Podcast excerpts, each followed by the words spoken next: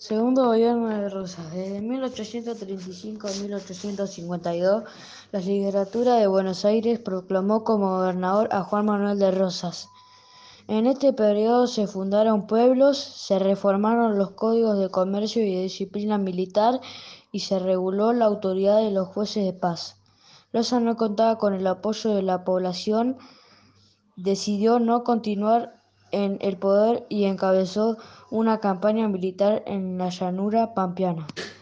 Allí luchó contra los indígenas, pero también construyó alianzas y tratados de paz con ellos.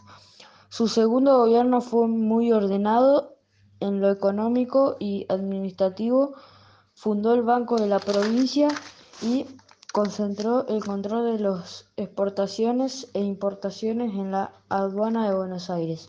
Abandonó el gobierno en 1852 al ser derrotado en la batalla de Caseros.